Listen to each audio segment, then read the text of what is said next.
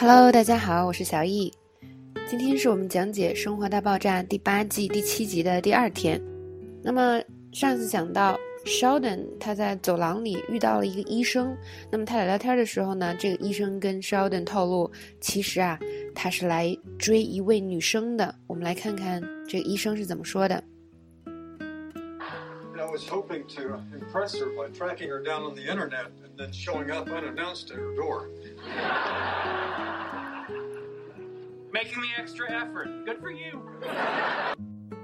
好，那这个医生呢？他说：“我想靠呢，在网上搜索这个他的资料，然后突然出现在他家门口，来吸引他的注意。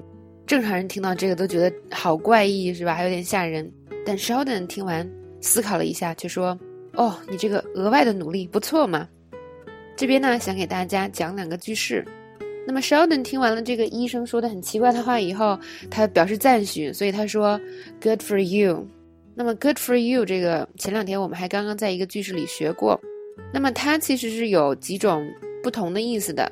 这种意思呢之间的这个区别呢，其实并没有那么大。但是呢，这边还是给大家详细的分出来，因为很多同学可能。大概知道怎么用是吧？但是不知道它具体啊的用法，所以今天教大家一下。第一个呢，就是祝贺别人。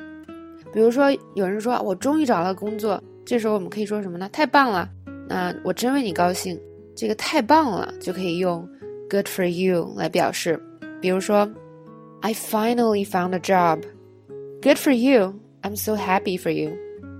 你看，在这边就是表示祝贺，或者呢，哦，我比赛啊。得了第一名，嗯，太棒了！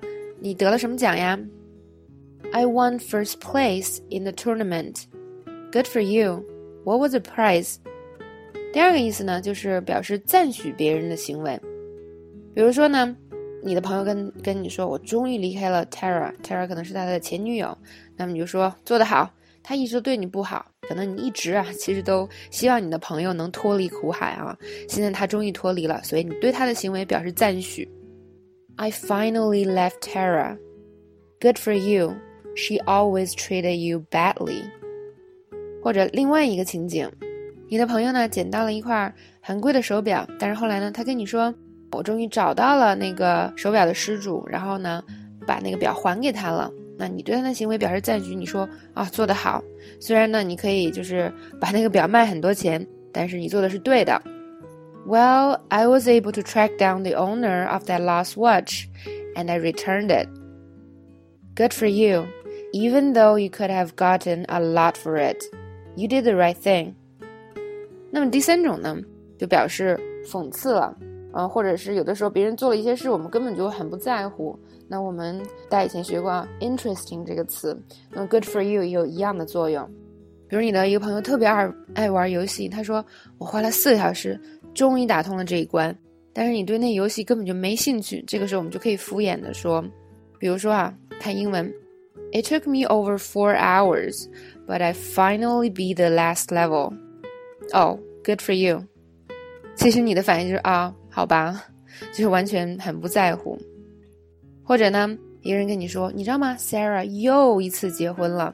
那可能 Sarah 结了好多次婚，所以你可以讽刺的说：“哦，不错哦，这是他第三次结婚了吧？”